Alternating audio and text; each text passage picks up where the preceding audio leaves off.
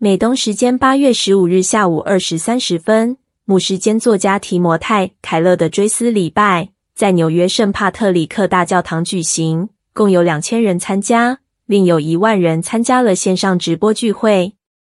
众人在凯勒牧师自己安排的礼拜仪式及挑选的诗歌咏唱声中向他致意。追思礼拜上，凯勒牧师被人们铭记为一名谦卑的仆人。他坚守上帝的话语，实践他所宣讲的福音，并拥抱那些反对他的人。他在与胰脏癌搏斗三年后，于今年五月十九日安息主怀，享寿七十二岁。凯勒牧师献身牧职长达四十年。其中包括在曼哈顿创建和牧养曼哈顿救赎主长老教会。此外，他还是救赎主城市引力教会职堂网络的共同创办人。该事工已帮助在一百五十多个城市建立了一千多间教会，并培训或接触超过七万九千名领袖。上帝允许他创作了三十一本书，销量超过六百万册，并被翻译成二十九种语言。凯勒牧师的妻子凯西·凯勒在会中提到，这场追思礼拜是凯勒牧师自己策划的。他喜欢用这种方式为人举行葬礼。他说，仪式当然会先提到逝者，接着又会说他现在正与上帝同在。所以，如果你觉得这场追思礼拜怎么没有播放纪念影片，也没有诗班和冗长的见证，那就得怪提摩太了。他说。提摩太如今安葬在圣米迦勒公墓，但那个地方很大，你想找也很难找到他的坟墓。请不用去尝试。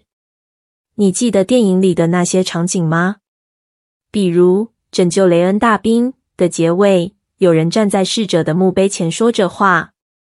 提摩太和我总是对那些场景感到不以为然，因为已经离开的人现在并不在那里。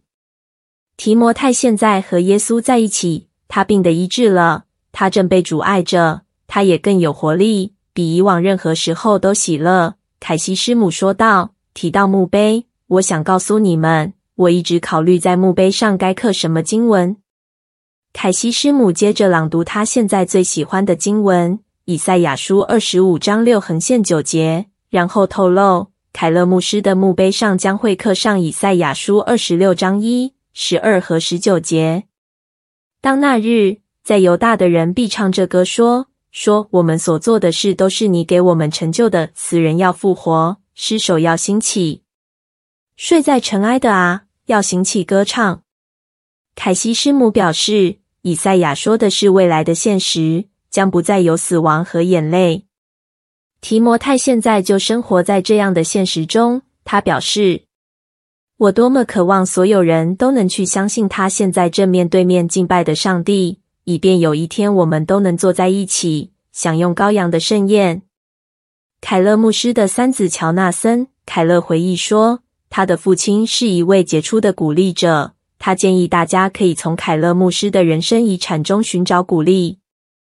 长子大卫·凯勒感性的祈祷说：“天父，我们为失去父亲而悲伤。”但我们知道父亲如今满是喜乐，这让我们感到安慰。我们祈求弥在我们悲伤时与我们相见，提醒我们弥在十字架上爱的牺牲和复活已经战胜了死亡。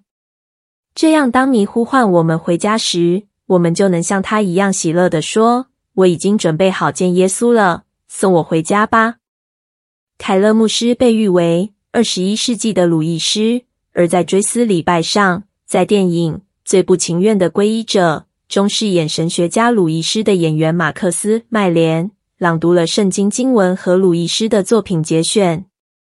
凯勒牧师为追思礼拜挑选了五首诗歌，还定好了顺序。凯勒牧师在癌症治疗期间还写下选这些诗歌的理由，在追思礼拜的节目单上就列出他选的诗歌、选歌的原因及乐谱。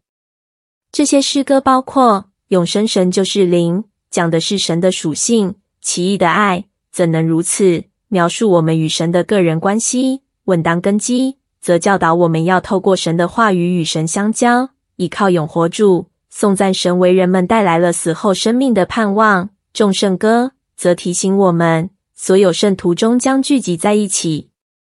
有一位救赎主，则用神的话提醒信徒：复活在神，生命也在神。信他的人，虽然死了，也必复活。凡活着信他的人，必永远不死。作家兼牧师山姆·阿尔贝利也做了讲道。阿尔贝利牧师是凯勒夫妇的家庭友人，他提醒与会弟兄姐妹：我们所喜爱的提摩太身上的人品风范，都可以在基督里找到。他引用凯勒牧师的一句话说：“耶稣才是真正的、最好的提摩太。”凯勒。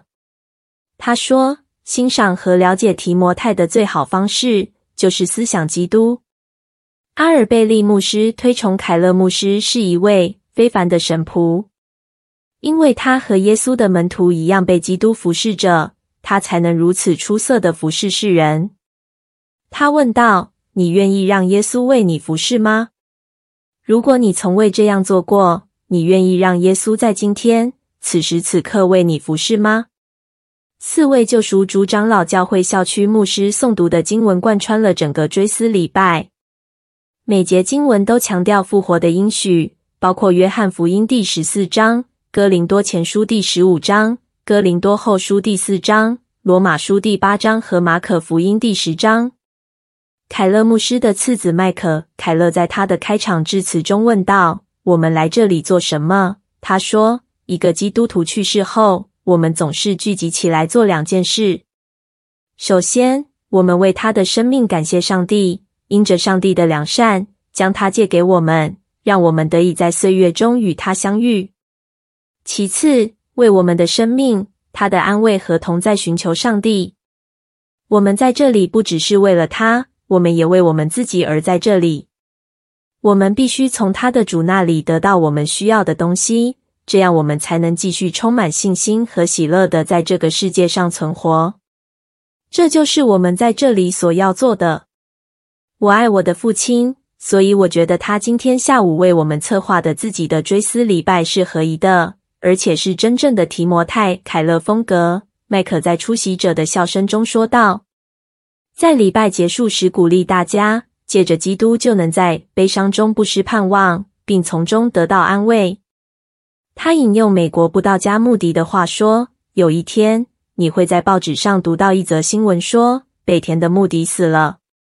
你绝对不可相信这个消息，因为那时候我要比现在更加活跃。我不过是高升而已，脱离了这陈旧的泥屋，迁入一个不朽的大厦，穿上一个死亡不能摸、罪恶不能沾污的身体。这身体与他荣耀的身体相似，那从肉身生的。”必要死去，但那从灵生的必永远活着。麦可·凯勒祝愿未来的世界将更光明、更美好、更真实。我们将在新世界里再次见到他，因此喜乐、恩典、爱和光明将永远存在。让这一切安慰你，让这一切支撑你，从现在到永远。知名的基督徒嘻哈歌手勒克瑞也参加了这场追思礼拜。他在推特上透露，参加凯勒追思礼拜的人排满了第五十大道和第五大道。我遇到了一个远从伊索比亚赶来参加追思礼拜的人，他写道：“这真是凯勒牧师中心的见证。”在最近接受《基督邮报》采访时，勒克瑞分享凯勒二零一八年出版的。出走的先知约拿与上帝慈爱的奥秘，如何在内心自我挣扎中拯救了他的生命。我敬仰提摩太·凯勒的一件事是，他不是教基督徒如何成为牧师，而是用他的圣经洞察力和智慧，为基督徒解释经文，使他们能够成为社会上有用的信徒，无论他们在哪个领域工作。勒克瑞说。